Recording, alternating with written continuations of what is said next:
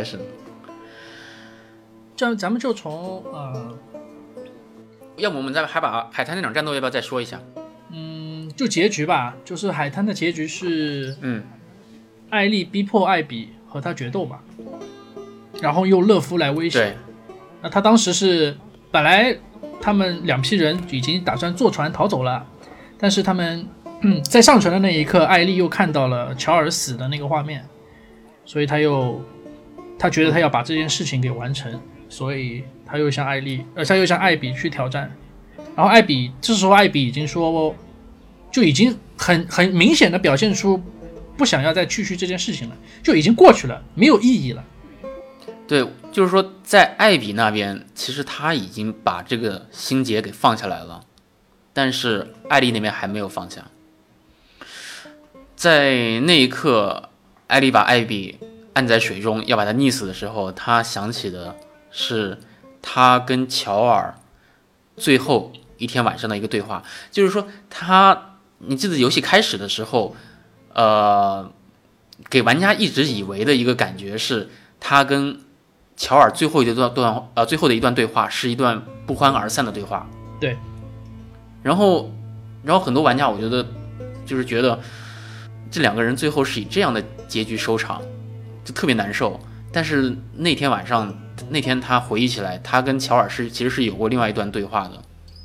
其实这是游戏一开始埋下的最大的一个伏笔，就是艾丽为什么和呃乔尔在游戏开头时候关系这么这么的僵。当然，从游戏当中他他陈述了一部分嘛，就主要是因为知道了事实，就知道了一代的事实，对吧？但是还是呃，就是还是有一个很很大的细节，就放在了这个最后面。嗯，要重点说的一点就是说，呃，艾丽在把艾比按在水下的时候，就基本上已经要杀死艾比的时候，他只是就是玩家看到的只是一个画面，就是乔尔坐在椅子上拿着吉他看着艾丽那一个画面而已。我们是最后才知道，呃，游戏最最后面才知道那个画面到底是什么事情。就是看到那个画面之后，啊、艾丽艾丽放手了。嗯，其实我觉得就是从第一代的结局之后的那四年，他们一起生活在杰克逊。其实我觉得艾丽是跟跟乔尔中间一直是有很深的隔阂，就是说那段时间他们其实是特别疏远的。他们乔尔和艾丽有一种相互之间好像有一种默契一样的，谁都谁都不去开口提这件事，但是就是说这个距离感是特别强烈的。就是我觉得在那天晚上，他们两个人的那段对话是，就是艾丽说：“我可能永远都不会原谅你，但是我愿意去试一试。”就好像我艾丽，我终于肯迈出这一步了，我想去接受乔尔你，但是是不是后来他觉得这一刻来的太晚了？他当他想原谅乔尔的时候，他已经没有机会了。我觉得这个感受肯定在，可是还是无法解释他为什么就是结局为什么会是这样子。当然，其实我个人觉得啊，我我个人觉得是，嗯、最后这个结局是结局是没有问题的，嗯、可是太多细节方面我很难去理解，就感觉很多时候太出戏了嘛。就我们之前也说到，就是艾丽为什不是啊？对，艾丽为什么又要出来找他？有点牵强。Tommy 的行为很牵强，然后艾丽都出来了，最后又是这样一个原因，又放手让艾比走。虽然我可以没，我可以理解这个游戏想表达的是什么，这一点是没有问题的，我也赞同这个想表达的观点。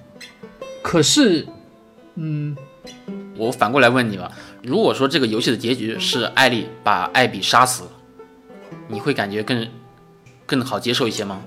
你会感觉更舒服一些吗？我我不会觉得说，对于我个人来说，舒不舒服两种结局都没有什么太大的差别，就是我都是可以接受的，我都是可以理解的。如果说艾丽最后呃杀死了艾比，那至少从他最后又出门找艾比，找到了之后，为了复仇，然后完成了这件事情，感觉上会说的更通一点。就是在游戏的节点上来说，感觉会说的更通一点。就是因为游戏不停的反转嘛，对吧？而它反转又又让玩家感感受上是很矛盾的，所以我我一直真的就觉得，就这一整段啊，根本就没有存在的必要。还是游戏在，在他回到农场的那个那个时候，就是说，或者是艾比放走艾丽和蒂娜那会儿就应该结束，这样子的来说，对你来说是一个更好的结局，是吗？嗯，对。哎，对，说到这一点啊，我其实，呃，我网上看到一个评论啊，很有意思的一点就是，之前艾丽不是嗯不能够理解乔尔嘛，就是乔尔的行行为，对吧？那这一点我我觉得是成立的，这点没有问题。可是，那是因为他还是个孩子，然后乔尔是个父亲，对吧？可是，在农场这一段啊，艾丽已经变成父母这个阶层了，因为她有一个孩子了，对吧？其实，如果这个时候艾丽是不是应该可以理解乔尔当时为什么会这么做呢？当然啦，当然啦，如果说他理解的话，那顺理成章的就是，就算汤米来找他。跟他说艾比这件事情，他会跟汤米说，不行，我不会去了，因为我现在有蒂娜，我有这个孩子，他们对我来说更重要。那肯定就后面这一段就没了。而这个结局如果放在那儿的话，其实就说得很通了。当然了，可能很多人会觉得说啊，你只是希望一个好的结局，其实这真的好吗？也也不是很好，对吧？但是至少说得通，就感觉。比较成熟。对，我觉得我们我们都不是在追求一个好的结局，或者是我们心目中的结局，我们只希望顽皮狗给出一个合情合理的结局。对对对对，艾丽和艾比这两个角色，特别是他们按照自己的本性会做出什么样的选择？对对对对，这这个是游戏当中很很重要的一点嘛，也是一代为什么这么成功的最重要的所在。一代他的所有的呃，就是人物的决定啊，每一个决策感觉是非常的。非常的自然，非常的合理，不出戏的，和这个角色是完全符合的。就是因为这样子，我们玩家才会去认同这个角色，觉得他是一个真的人物的存在。这这其实也不不局限于游戏嘛，对吧？只要是讲故事类的，写书也好，呃，电视剧也好，电影也好，这都是可以说是最核心的一个部分。可是第二代，说实话，在这个上面真的做的不好。就关于这个结局，也是有大家有不同的，每个人有不同的理解。网上也是讨论的分歧点，在这个上面很对，很激烈。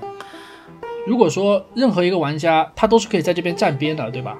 然后你再去反推为什么这件事情会到这样子，你肯定都能找到理由，对不对？这个是没有问题的。可是问题不是说你你要去反推，问题是在于你在玩的时候，你就应该自然而然的理解为什么人物会做出这样的选择，可信度应该要在。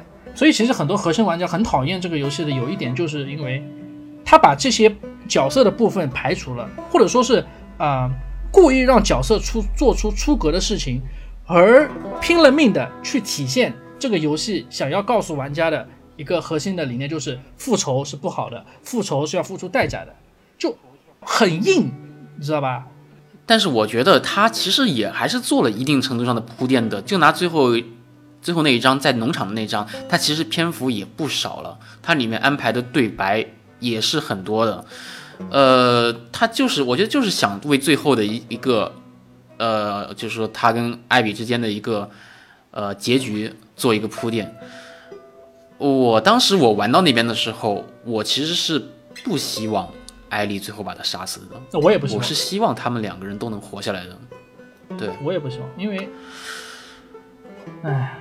你是不是觉得就那一场画面，对于很多人来玩家来说，都是感觉都是不应该出现。第一是不对，不应该出现，而且好痛苦，看那个画面，真的是很痛苦。哎，我说到这边，我想说一点，就是，嗯，二代跟一代很大的一个区别点，我觉得是他们的怎么讲，游戏节奏不太一样。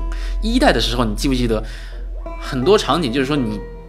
你在一场战斗之后，然后你会回归到一个稍微轻松一点的一个氛围，艾丽会跟你打打岔，说说笑话呀什么的。然后，但是到二代的时候，我好像感觉始终是一个特别沉重的一个氛围，一直是在复仇之路上面。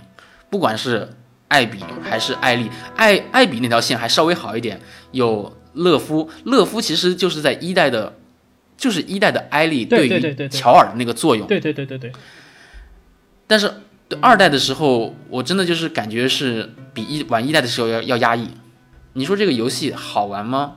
完全从游戏性上面来讲，就是中规中矩。嗯，但是我玩，我想着想着我要玩这个游戏的时候，我并不是冲着说好不好玩去的。它好不好好不好玩对我真的是不重要。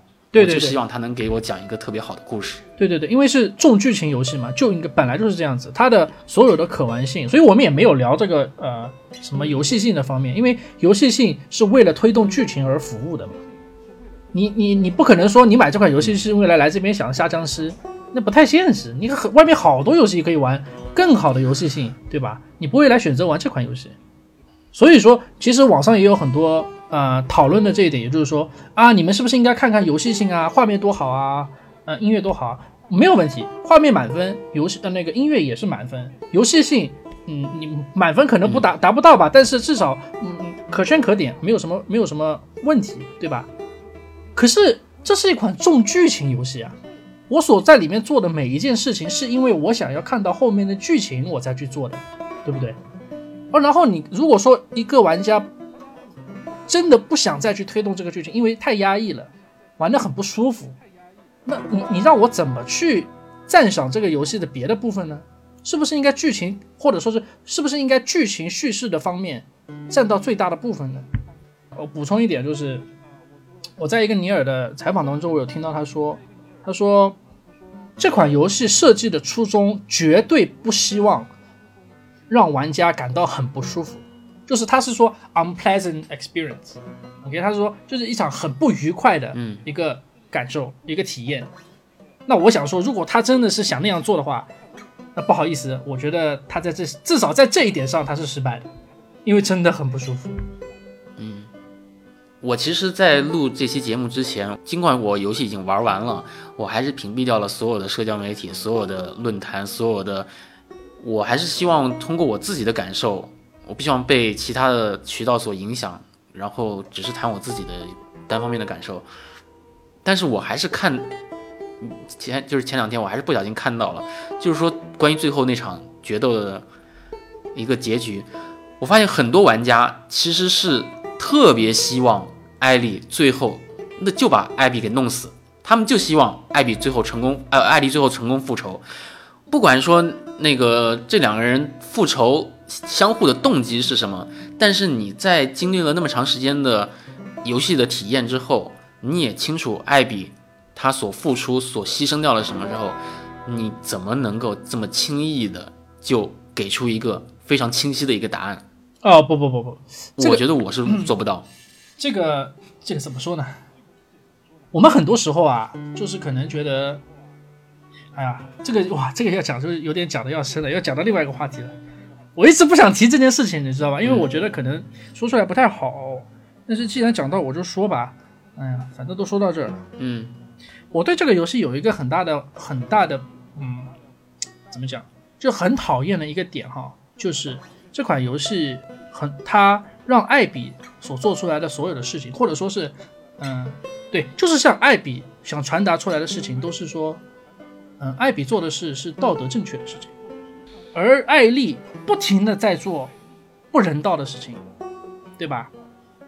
嗯这就导致什么呢？就就很容易导致让舆论在这件事情上，让不喜欢这款游戏的玩家很难去讨论这件事情，因为总感觉我去讨厌艾比的所作所为，我觉得艾比做的也不对，就好像感觉我在谴责他所做的道德正确的事情，那是不是把我推向了反面呢？就像你觉得说，就很多玩家最后还是觉得说，艾里就应该把艾比，嗯，杀了复仇，那有问题吗？我觉得没有问题啊，因为玩家他能有自己的感受，对吧？他和他他们和艾丽的牵绊可能更深，他们很有可能根本就不喜欢艾比的任何的东西。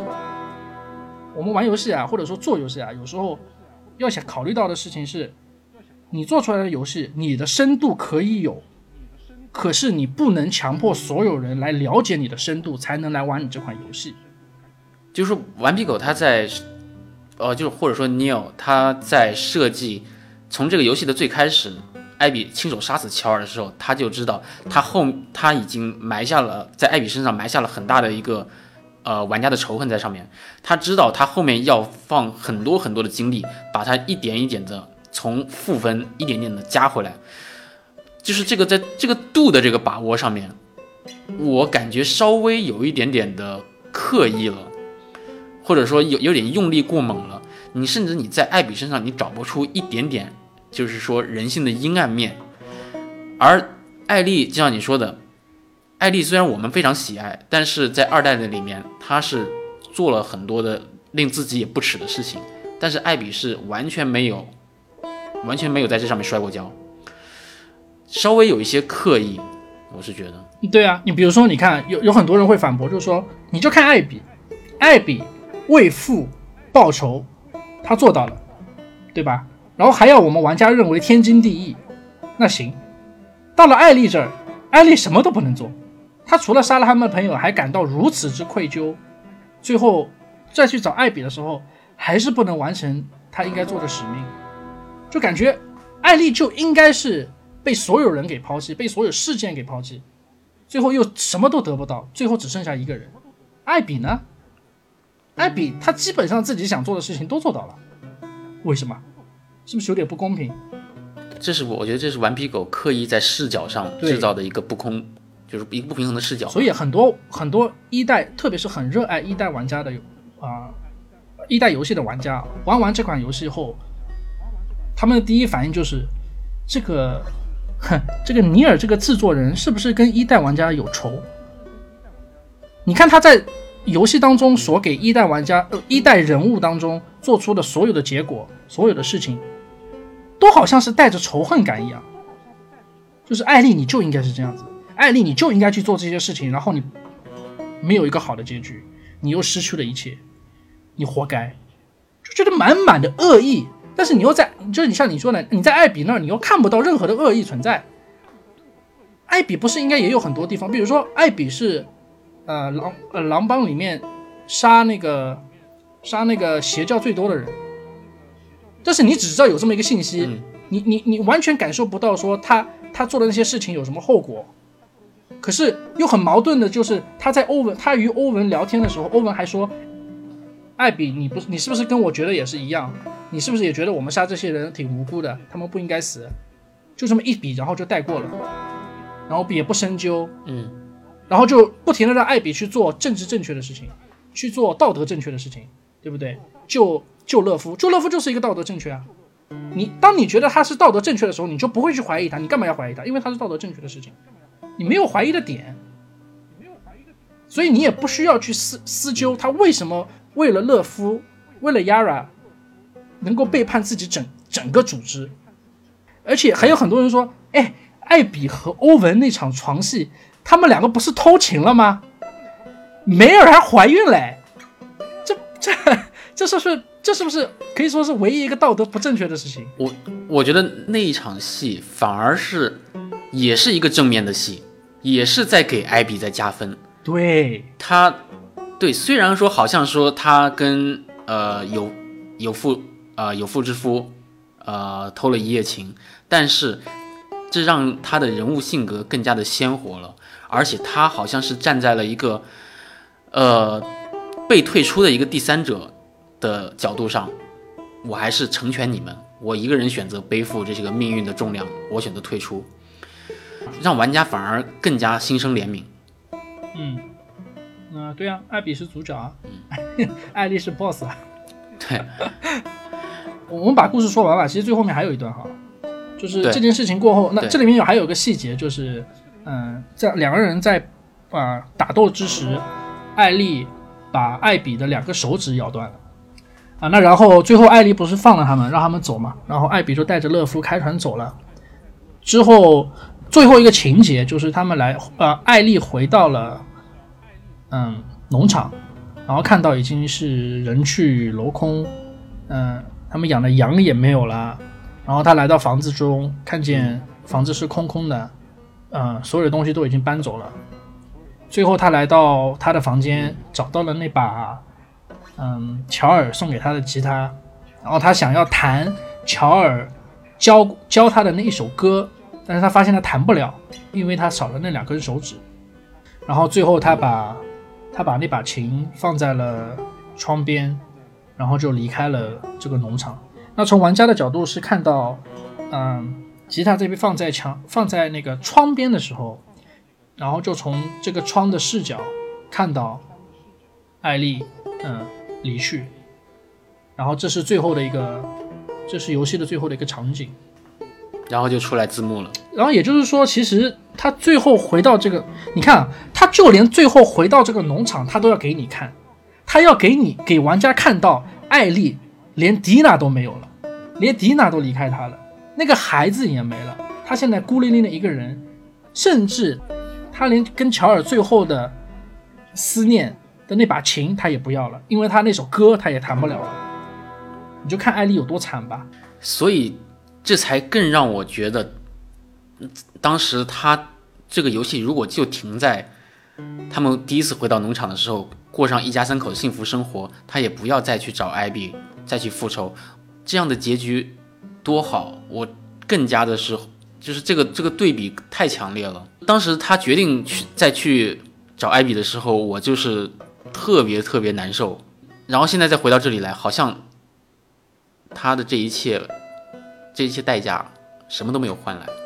当然，他去找艾比的时候是为了是为了解决他的心魔，但是你觉得他真的从此能过能过上就是说他想要的生活吗？能够放下以前的包袱吗？这完全就是在游戏作者的笔下了。他要希望的话是可以的，可是明显他不希望。他不希望艾丽有那样的结局吗？这个结局就太让人心碎了，真的。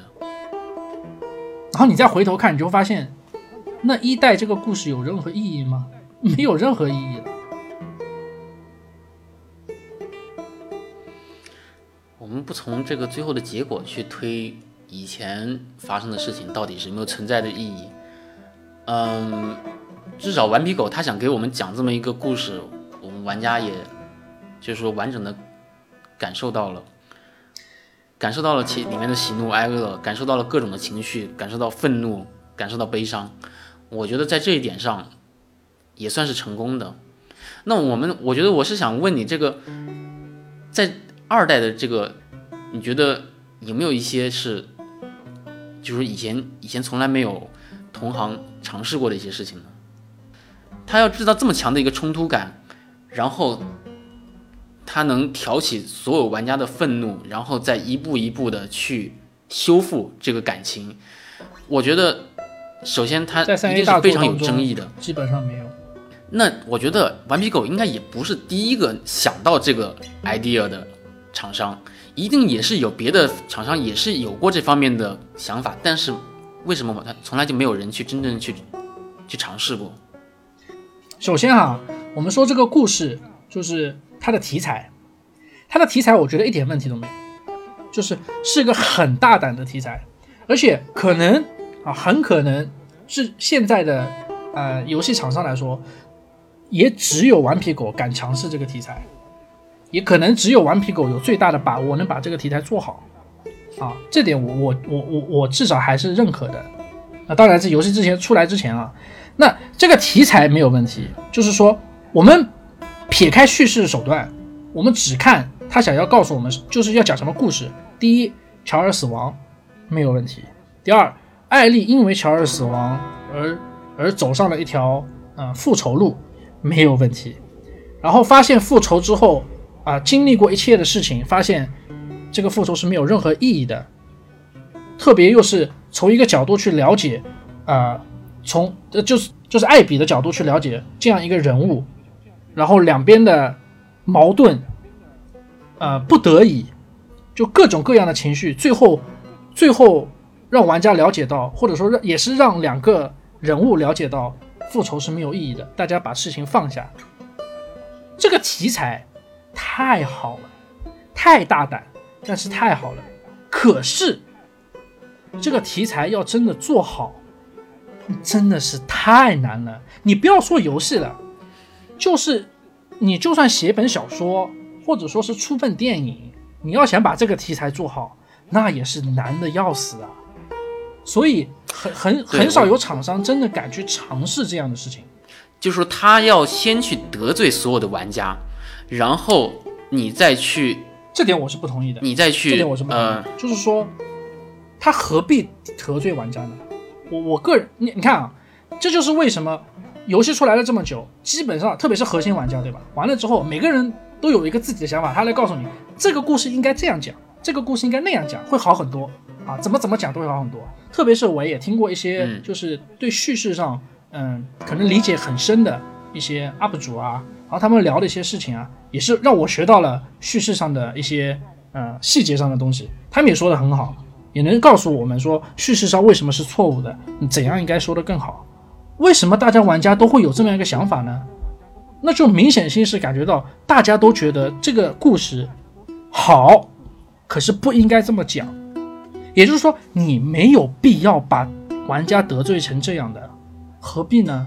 你完全有很多的手法，因为这样的题材在游戏当中是新的，可是，在别的题材当，在别的啊、媒介当中，它不是新的，有有发生过很多，也有写的很好的，对吧？嗯。所以也就是说，那我们推敲的话，我个人推敲的话，我会觉得，第一，他嗯，可能尼尔觉得说，呃，自信，他觉得这样的说法可以，也就是你一直说的，他他知道，他自信的知道说，我把这个故事讲成这样子，后面呢，我会把他玩家拉回来，他的盲目的自信。那要不然就是，他觉得得罪玩家不是什么大不了的事情，就是这个愤怒是他想要的，呃，我我看过那个，就是说，有有人问那个尼尔说，你当时这个剧本你交给索尼的时候，你是怎么得到这个高层的通过的？尼尔就说，我就把这个故事讲给他们听，他们看了剧本之后，就让我去做呀，没有什么特别的。就索尼好像一直对顽皮狗是，就是说给的权限是非常大的，基本上都是一路开绿灯的。对对对对对，就是因为索尼很清楚，呃，像顽皮狗这样的公司对它对它这整个产业来说有多么的重要。你看我们呃，就是 PS 四这个时这个游戏的主机的时代啊，为什么 PS 四比那个微软的 Xbox 要卖得好？就是因为 PS 四的独立游戏能够卖得好，它的独立游戏嗯，能够抓住玩家的心，而它独立游戏的质量最好的从哪里出来？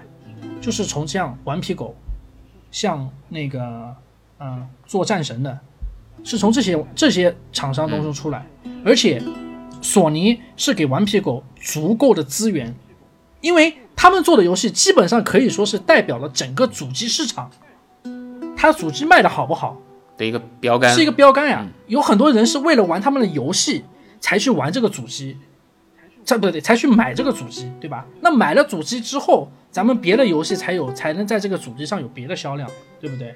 所以这个是很重要的，而且索尼是完完全全懂的这个市场是怎么运作的，核心玩家是怎么怎么他们怎么把他们拉拢的，对吧？所以他们会给顽皮狗这样开绿灯的方式，因而且从顽皮狗之前的作品来看，他们相信顽皮狗可以把这个故事讲好。嗯，哎，可是说到这点哈，我就想起一个一个 UP 主说的一句话，嗯、他说，游戏当中我们能够很强烈的意识到说这个啊、制作人对于这款游戏的叙事方式很有信心，对吧？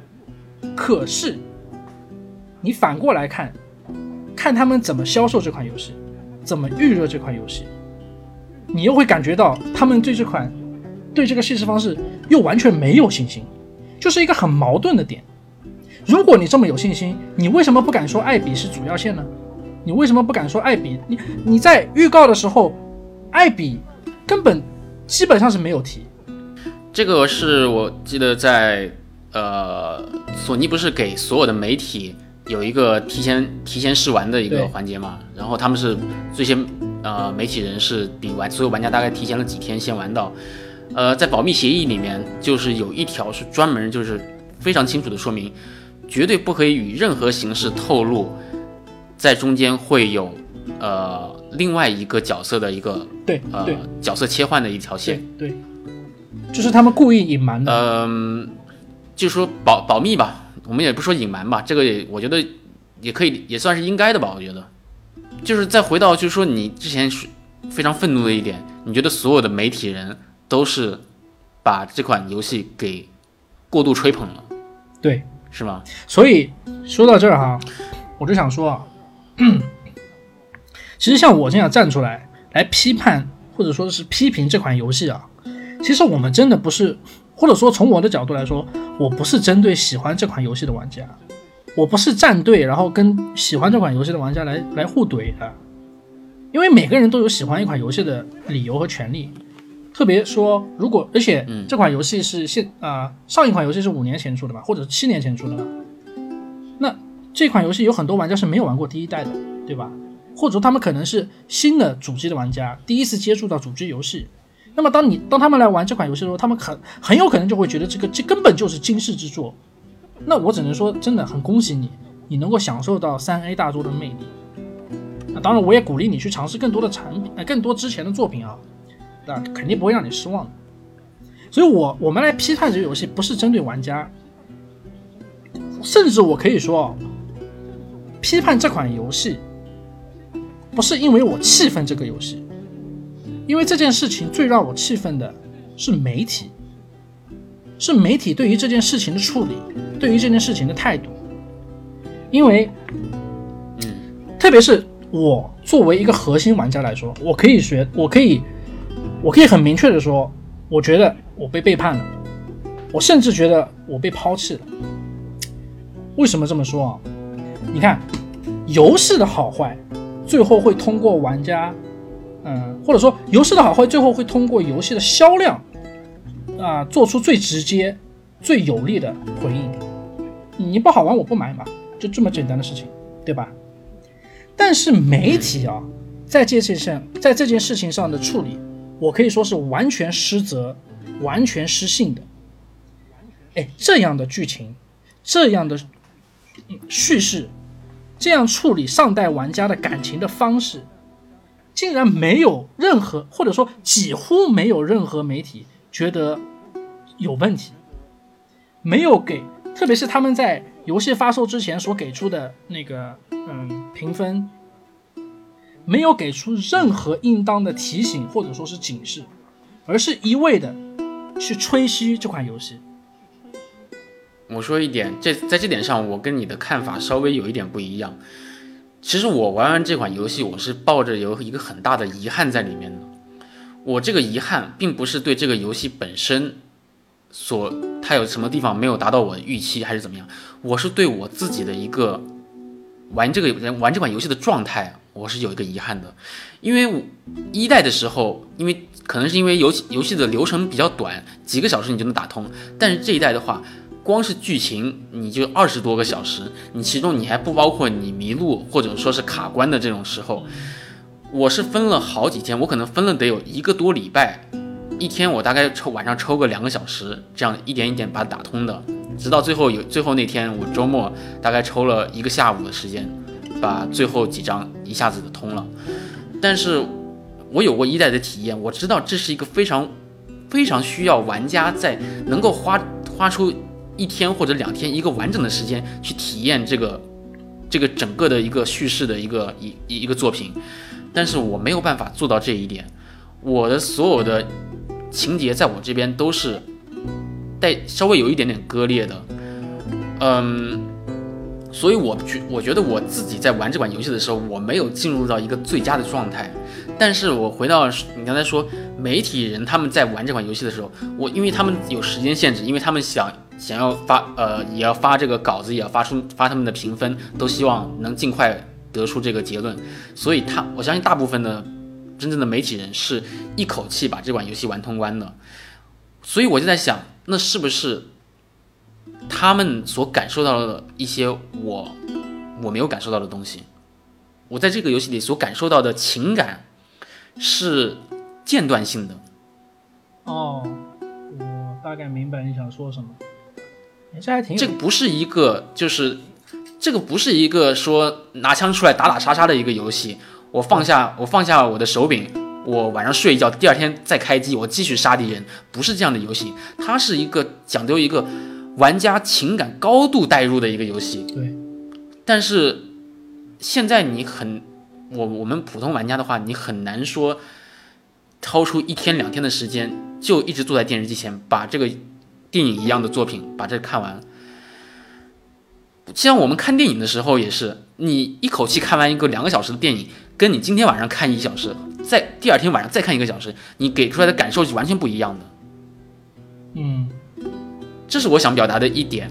另一点就是，嗯，我觉得这是顽皮狗，然后再加上这个 IP 是 The Last of Us，索尼有必要去去收买这些媒体人，我们所所所谓的恰饭哦，你要说到这必要，我觉得哦，OK，我我我在说这件事情之前啊，我先想，就是你这个观点啊，其实很有意思的，就是说你认为，就是说你你你想去知道为什么所有的媒体人都这么热爱这款游戏，对吧？可能就是因为他们不间断的去玩这款游戏所得到的一个感受，对不对？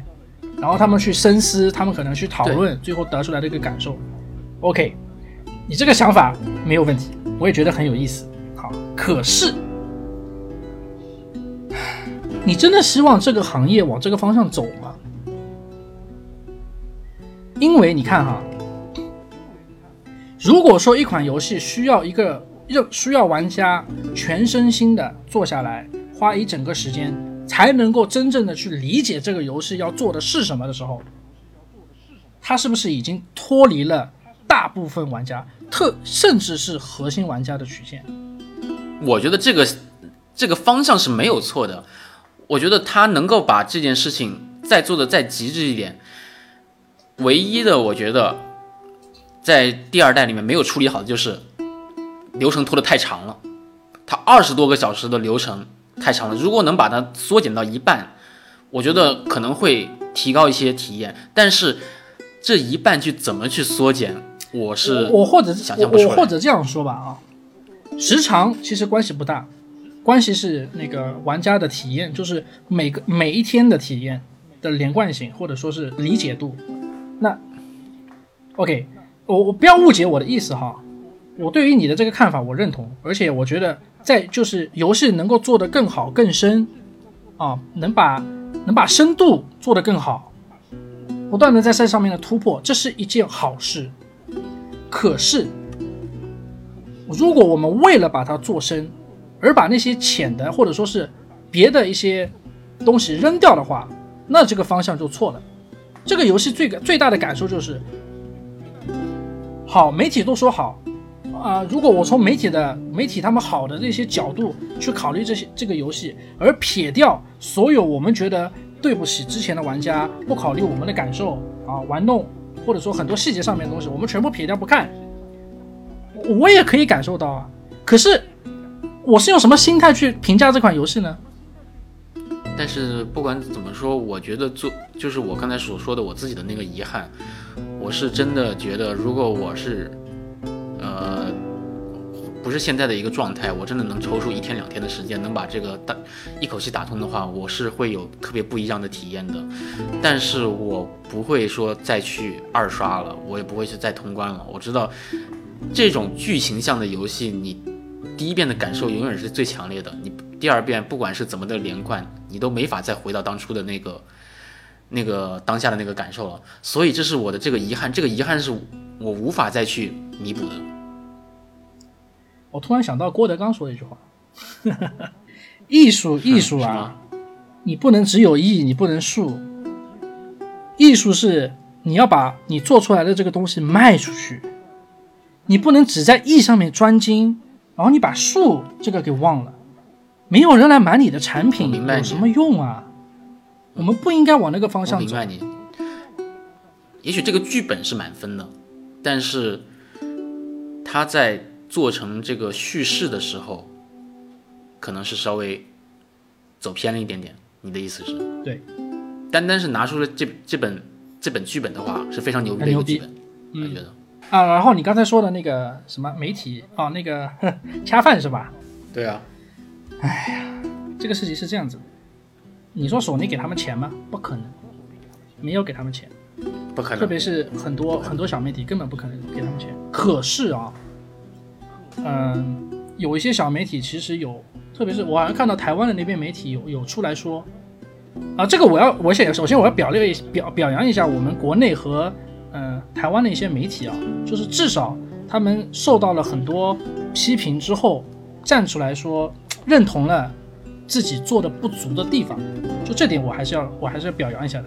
因为我所看到的欧美的媒体，真的就是除了洗白还是洗白，要么就是不理你了嘛，就就不就就当做这件事情没发生过。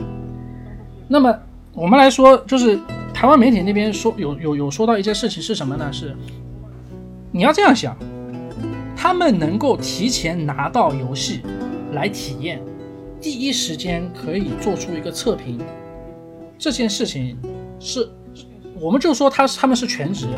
媒游戏媒体是全职的情况下啊，这个资源对他们来说是不是等于饭碗？如果说索尼之后不给他们这个资源了，对他们来说，他们的生计上是不是有很大的直接的影响？这个不能否认吧？而且之前已经发生过事情了，不要说之前了，我认识的一些独立的媒体人，他们以前是在大的媒体，然后后来走出来了，然后。他们走出来之后，就开始真正的开始表现自己啊完完整整的想法嘛。不久之后，他们就再也没有收到过任何的游戏，全部都是自己花钱买的。这是我亲眼我亲眼目睹的，就这几年的事情。那那你说，那你说这个是不是恰饭呢？你说这利益上没有直接关系吗？或者说间接关系吗？不可否认的嘛。我觉得是有你说的这个因素在里面，就像之前那个，呃，哎，我名字又不记得了，那小岛秀夫的那叫什么来着？啊，死亡搁浅。哎，死亡搁浅，我记得那个是发售之前也是有一波预热，然后也是有波媒体的评分，基本上也都是没有没有说全是满分啊，但是也是八分九分这样，非常非常接近满分的一个。但是其实你看啊。其实小岛秀夫那款《死亡搁浅》，你还能很大的程度去理解一下的原因是什么？是那款游戏的玩法太极端了，太新了。你看啊，当你出一个很新的玩法的时候，对吧？那你找谁来评测呢？这个是不是个问题？就是说，这个受众群到底是谁？你不可能找一个不喜欢这款游戏的人来评价吧？那不道德啊！因为肯定有人喜欢啊。所以你肯定去找你你你的公司下，哎，谁谁觉得这款游戏做得好的，真心真意觉得好的，那那让他来说。对这款游戏，它有一定的创新之处，但是它还是建立在以前的一个固有的一个基础的基础模型上在进行的一些尝试。所以说，你觉得还是可以用以前的经验论再进进行一些验证的。但是你就是很奇怪，为什么没有人？去得出不一样的声音。对，为什么没有人得出不一样？而且我这边还要说一点啊，就是，特别是我希望这些媒体他们不要忘了哈，对于很多玩家，包括核心玩家来说，全款来买一款三 A 大作，这不是一个很轻松的决定。帮助玩家选择购买，是媒体的主要责任。不要忘了这一点。四百块钱人民币，你就算拿美金六十块钱，我在新加坡买八十，很痛心的。嗯，然后你现在要让我买了，我觉得我真的是买钱找花钱找罪受。你他妈这个是我听这期节目听过最违心的一句话。你他妈八十块八十块钱买个游戏，你痛心？你跟我讲，那八十块钱就不痛心了？这是什么话？那也痛心的呀。我我我我三 A 座其实呃我很少很少预购的，我基本不预购。所以，哎，很痛心啊！很，我就所以我说了嘛，我感觉我被背叛了，然后我又被抛。为什么我说被抛弃了？哎，这个我要说一下，为什么我被抛弃了？因为媒体啊，你们之就是媒体，他们之前说的那些预购说啊多少多少十分满分也就算了，游戏发售后，面对玩家如此强烈的反应，媒体干了什么事情？他们在一味的为为为这个游戏洗白，避重就轻，就好像核心玩家的感受，他们完全不理解，他们就觉得说啊，你们为什么会这样子？你们不应该这样子呀！而且不认同核心玩家，哎，好奇怪，难道他们忘了他们所服务的恰恰是核心玩家吗？就好像我们的感受就不管了，不管不顾了，就感觉说你们，哎呀，好像我其实在国内的一些那些呃讨论上啊，我还看到一个词，就是说有有些玩家觉得，嗯、看不懂这个剧情的是小孩，这个游戏是给成人玩的，就觉得是不是就是你这群孩子就哎算了，你们不要来玩这个游戏，你们已经被抛弃了，你们玩不懂，以后的游戏你们也玩不懂的，不要来玩了。哎，这是哎这这这是哪跟哪？为什么会出现这种情况？哎呀，哎呀，其实说到说到这个，那又跟很多的电影作品一样了。那确实有一些人是能领悟到第一层，有的人领悟到第二层，你看啊，领悟这件事情啊很，难去讲。是好的，对吧？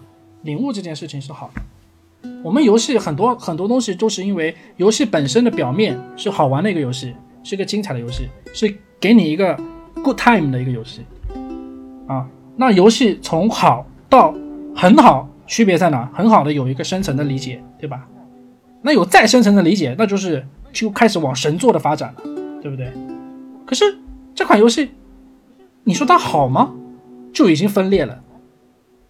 那深层的东西还怎么去了解了了解呢？但是，嗯，就是说我套用套用一个国内还挺，就是说名气还挺大的一个呃媒体，他们的一个编辑用的一句话，就是说他觉得，呃，这个第二部在探索游戏边界的程，呃，探索游戏边界的，就是说贡献上是不亚于《死亡搁浅》的。我哎这点我同意，这点我就说的挺好的。呃，就是说他以后说，呃，《最后生还者》这个系列可能是会开创一个新的形式啊，就是说游戏游戏性电影叙事还是怎么样的，反正是大概是这样子。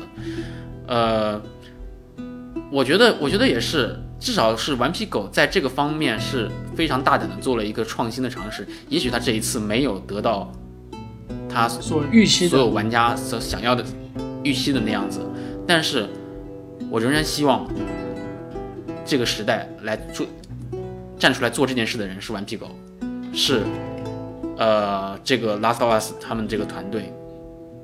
呃，我作为业内人士，我想说，我很 我我对那个顽皮狗旗下的工作人员感到很痛心。我觉得他们真的一点过错都没有。我们细看游戏的细节，在 PS 四上把游画面做到如此之精良，太厉害了。对，而且我现在是感觉特别痛心的一点是什么？现在大家网上骂的这么厉害，你包括连你都说你骂的你你感感到生气、感到不满的，并不是说这个游戏本身，而是一些媒体呀、一些一些声音。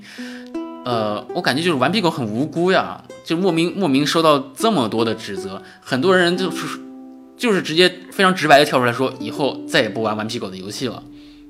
就这样，我觉得他们做出这么大的努力，做出了这么一个至少在工业上面算是一个奇迹了。就是还是那句话，我希望所有的游戏，不管是游戏厂商，不管你是大型的三 A 还是小的作坊，我我我希望我们永远记住一句话，就是我们不要去跟核心玩家对着干，特别是跟你的粉丝对着干，何必呢？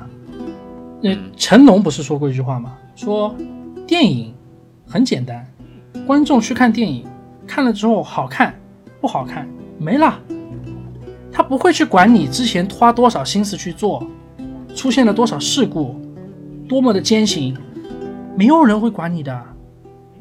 游戏也是一样，好玩不好玩就没了。我花了钱，你给我这样不好的感受，我来发泄这件事情，嗯，不应该吗？应该啊。有多少人真的能够看穿这个来理解工作人员呢？很少的。是那个，我记得在二月份的时候，那会儿顽皮狗还爆出来一些负面的新闻，就是说他们对自己的员工特别的苛刻，然后就是不停的加班，不停的赶进度，呃，而且他们的呃各个部门的那些管理层啊，对下面的手下，然后对作品是精精益求精的程度是到了一个令人发指。就是说令人发指的一个程度。也导致了很多员工就是说在网上面就是说也发帖子，在那抱怨，就是顽皮狗在剥削，也其实其实不能说说说是剥削，他们的待遇绝对是这个行业里面的顶尖的，但是他们还是觉得，呃，是走到了一个稍微有点极端的一个一个位置，但是也是也是因为这个事情嘛，才间接导致的游戏在之前的泄露嘛，就是因为之前的一名呃顽皮狗的前员工因为不满。呃，工作室里面的一些领导、一些高层，然后，所以他把游戏的不，呃，他他们就不止。他也不满这个游戏的那个叙事，就是游戏发售之后，很多玩呃欧美的玩家就就就就把这个泄露的人封神了，就说太感谢你了，我看了你的泄露，我没有买这款游戏，我现在有钱可以去买另一款游戏了。哎，我倒是我倒是没有看泄露的到底什么内容。如果你仅仅从泄露的那些内容的话，你可以看得出来，二代大概是讲的是什么故事吗？可以啊，泄露的内容是我我我也是后面才看的啊，呃，泄露的内容是乔尔的死，然后艾比杀乔尔嘛，然后玩家去玩艾比啊，那基本上就是没有什没有什么保留那。最重要的就说出来了，对。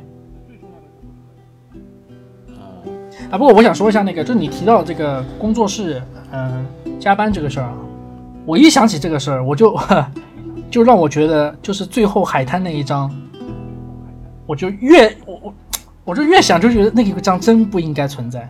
你想想，他们已经工了那工作那么辛苦了，你还死命往后面加了这么大一个章节，可有可无的一个章节，嗯，多多少少人要为那件事情加班，多多少少人要为那件事情真的是耗尽耗尽心血。我在看待这件事情的是角度，我觉得是跟你不太一样。我觉得既然我们是尊重这个游戏的，我们是尊重这个游戏的话，我就不去考虑它背后到底是付出了什么，他的工作人员是加了多少的班去完成这个工作量，我就投入在这个作品里面。这件事情总要有人去做，他们既然已经做了，他们既然已经决定了这个付出，那我就去 appreciate 这个这个这个他们的一个作品。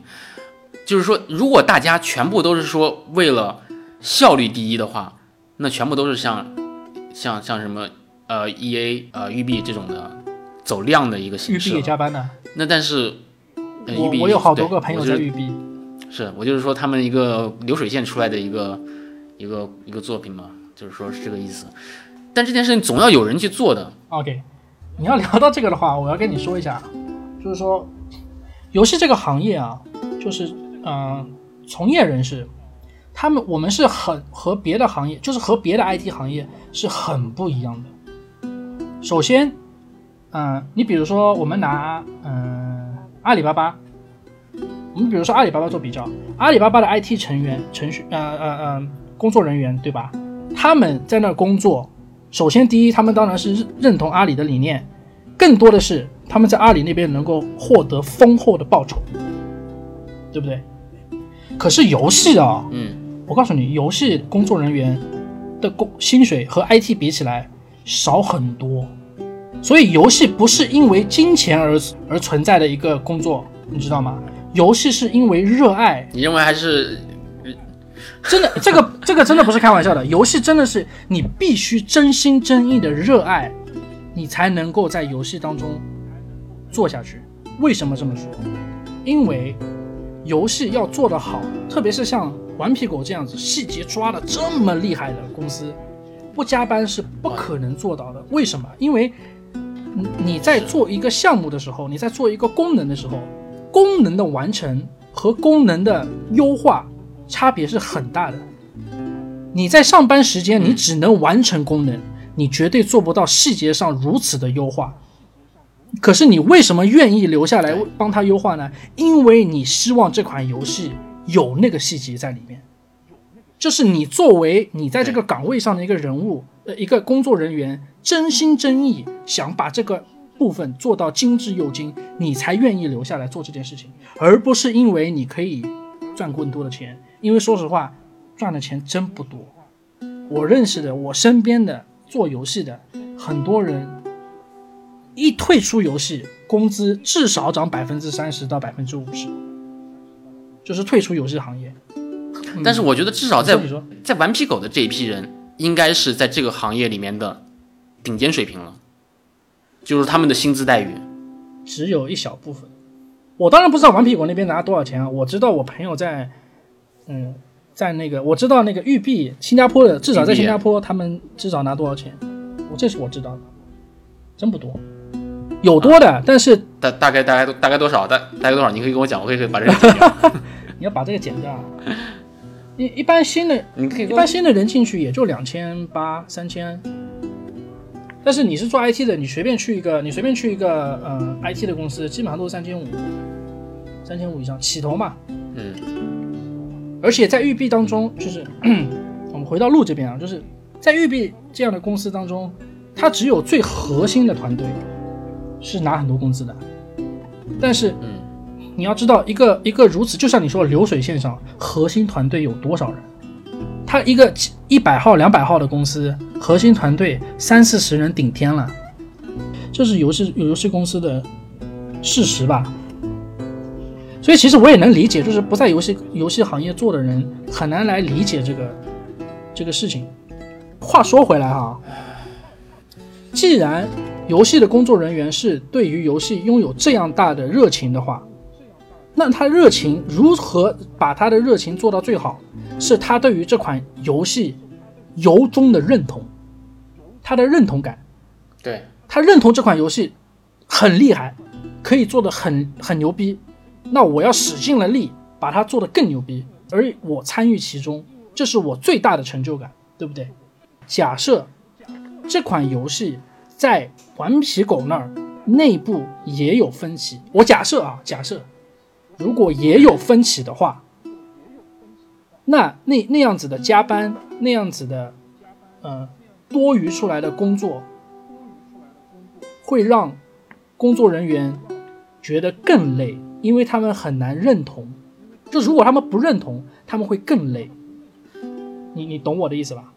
我懂你的意思，而且我觉得你这你在说这一段的时候，你是自己带入进去的，啊对呀、我把你自己从从一个游戏从业者的一个角度带入进去。对对对对对，最后还是回到游戏层面嘛，游戏这个本身嘛，我们还是回归一下。就像你说的，你对这款游戏是一个总体来说是一个失望的一个态度，所以你也不打算之后再去玩了，是吗？我不能玩，我没有办法去玩它。你看我，嗯，我为什么能做入这一行？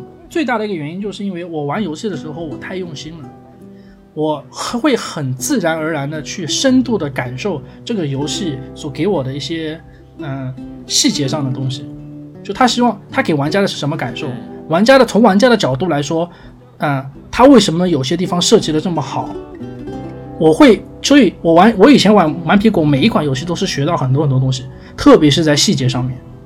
所以当我玩这款游戏的时候，我发现了那些太阴暗的细节，我就知道我要是再玩下去啊，我肯定就不能心平气和的再来聊这款游戏。所以我没办法，我只能从第三角度去看这款游戏，啊，这是我个人的感受。但是你知道，我其实我其实更期待是跟当如果你当时是真正的玩了这款游戏，你有一个特别强烈的一个感受的话，来跟我聊这个，其实我还挺期待的。你到到底会表现成什么样子真的不行，我我不能玩这款游戏。我我光是看，我光是第三第三角度去看这款游戏，我已经好几天没睡着觉了。真的，我我我睡觉的时候都满脑子都在想这个游戏的细节，就他为什么要这样设计，他为什么给玩家这样的感受，他为什么玩跟玩家这样对着干，就是顽皮狗怎么了？然后我第二天又会睡觉的时候又会去考虑说，它到底好在哪儿，哪里好，为什么媒体都觉得它好，然后我就很反复矛盾，你知道吧？嗯那如果要你自最后你给这这个最后你给这款游戏打个分的话，你觉得如果是满分的话是一百分的话，你觉得你可以达到几分？嗯六十五分吧。把所有的因素考虑进去，从它的戏，从它的剧情，从它的游戏性，它的画面，它的对一代的传承，它的对玩家情感的一个交互，对，六十五分。六十五分。其实扣分很大的程度还是在于，就是不尊重，你不能不尊重核心玩家的感受。那还有一点就是，我说了，我就算把这个情感部分拿掉，单个来看这款游戏的话，它最多也就八十分，因为它在叙事上不很太多的地方不成立，根本达不到神作的角度。特别是第一款如此之神作的情况下，你传承到这个样子，最多八十分。这款游戏在我这边的一个评分的话，大概也是八十到八十五分左右吧。我觉得这里面是有一部分是我自己的原因造成的，因为我没有进入一个最佳的游戏体验的一个状态。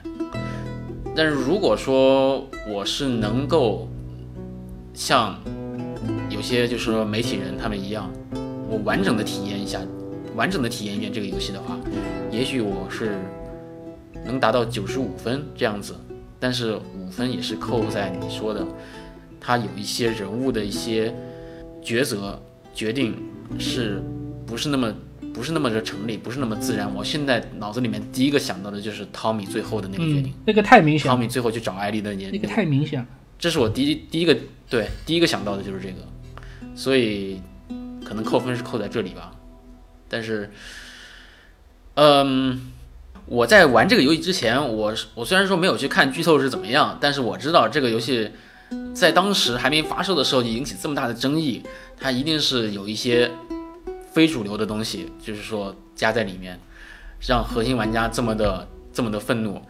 所以在在我玩到乔尔死的时候，我没有那么的震惊。这么来讲吧，就算当时乔尔死了，艾丽也死了，我一样会把这款游戏打通。哎，如果艾丽死了，我反而会去打通这款游戏哦。你还记得吗？我说我为什么会停止玩这款游戏，就是因为我发现游戏的细节上故意让我和艾丽一起去黑化，并让我参与其中。艾丽去做所有邪恶的事情的时候，都是我干的。他每次杀人都是我下的命令，特别是很明显的可以看到这个人应该是无辜的，根本就不用杀。就这些一点一点的邪恶感，通过我的指令输入到艾呃艾丽的时候呃人物当中，他黑化了我，在潜意识当中也在黑化我，这点是我不能接受的。就是我觉得不行，我再这样黑化下去，我肯定就。你觉得你受到了侵犯？我我这个 感受就对对受到侵犯，我这个感受就觉得完全不行。我知道这个游戏想干嘛了，我我不能再玩下去了。所以说，如果说艾丽死了的话，可以理解。那如果就算再给我这种罪恶感，至少我和艾丽之间这个联系是没有的，我会好受很多。嗯，那我想表达的就是说，我对于呃《最后生还者》这个系列的一个热爱，可能是凌驾于我对于这两个角呃对于这两个角色的热爱之上。哎，这个我同意，这个我同意，我也是。就是说，如果是真的是一代的两个主角都死掉的话，我一样会把这款游戏打通。我一切一样渴望知道这个故事的结局，这个故事的真相到底是什么样子。所以很多人说啊，嗯，这款游戏如果跟艾丽和乔尔没有关系的话，绝对是一款很好的游戏。对，就是说，如果这个二是放在这个游戏的第一代的话，就同我觉得是个非常成功的同一个世界下，同一个世界观。去讲另外一个故事，其实艾比的故事线我们也说了，跟艾丽其实没多大关系嘛。他完全可以做艾比，就玩就做一款游戏啊，我觉得完全没有问题，而且做的会很好啊。对，尼尔他自己也说了嘛，他们是在尝试，他们是在挑战，在一款游戏下面做两个游戏。我觉得他说的一点都没有夸张。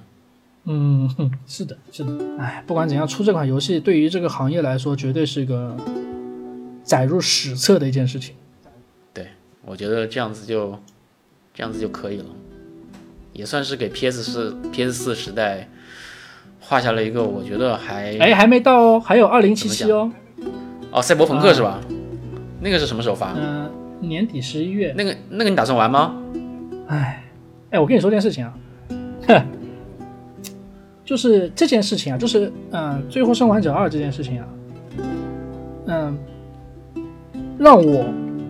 不会再预定任何游戏了，就是预购，预购这件事情在我这已经死了。你要知道，预购这件事情在行业当中啊，就是在玩家当中啊，是已经被讨论了很多年的事情。就有很多年以来，我经常听到很多那些独立媒体人经常在说，不要再去预购，你预购有什么意义？没有任何意义。游戏好出了，玩家玩到了，说好你再去买就行了嘛，为什么一定要去预购它？不是啊，我觉得预购对于我最大的价值所在，就是我可以在第一时间玩到数字版的游戏啊，我可以提前下载好啊，我不用再去等实体盘给我发货呀。啊，对呀，我也是一直以来都是这样子的。可是前提是在于这款游戏是我要玩的呀，这个体验是正向的呀。可是这么一款游戏下来，好吧，我确实觉得我的八十块钱被骗了，我不想再被骗另外一次，我我知道错了。嗯，我那我觉得我就是。这个四百多买这个买这么一个体验，我觉得还是对我来说还是值得的，因为我四百块钱我买不买不到比这更强的一个情感的一个。嗯，那确实是，确实是没有问题，没有问题。我只是个人觉得，对于我来说啊，我不会再预购，或者说很长时间我不敢再预购游戏了。呃，赛博朋克我都没怎么去注意，我我我感觉好像不是我不是我特别感兴趣的题材，所以哦，你说了，你对那个开放的可能没有那么感兴趣。啊，对，那个，哎，我可能有一些就是选择困难症吧，就是说支线任务太多的话，我根本就不知道我应该干什么啊。我最好，对我最好你是给我一个单线的一个叙事，我就跟着你的这个主线走，我可以选择的余地也比较少，我最多是全选我要用什么武器啊，我要用什么装备这样子。那你给我一个开放式的地图，我都不知道我现在要往哪里跑，我不知道我我往我往左边跑，我会不会错过右边的东西？对对对。我想完整的体验这个，对啊，啊，那那这样对你来说，P.S. 四是这样子的，这款游戏是一个句号了。是是，基本上就是了。对，我对《荒野大镖客》我是，呃，感受是很一般的，其实。哦，那行，那那那确实。你觉得《荒野大镖客》你认为怎么样？我还没玩。我你我跟你的感受是这样子的，就是我为什么没有玩？游戏太大了，我没有，我是这样子，我一款游戏我要开始玩啊，我中间不能停顿太多时间，你知道吧？就是我至少一个星期要要连续玩，至少要最多隔一天，我要要继续去玩它，不然我一停啊，我大概停个一个星期、两个星期，我再回来啊，哇，我那个感受全断了，找找不到那感觉，那个体验就完全不一样了。唉，是，所以我就我就想说呢。就是《最后生还者》这个是唯一一个能够让我在玩之前沐浴更衣的一个游戏。我那天也是，是的，是的。好，那行吧，那这期节目就到这里吧。好好好好好。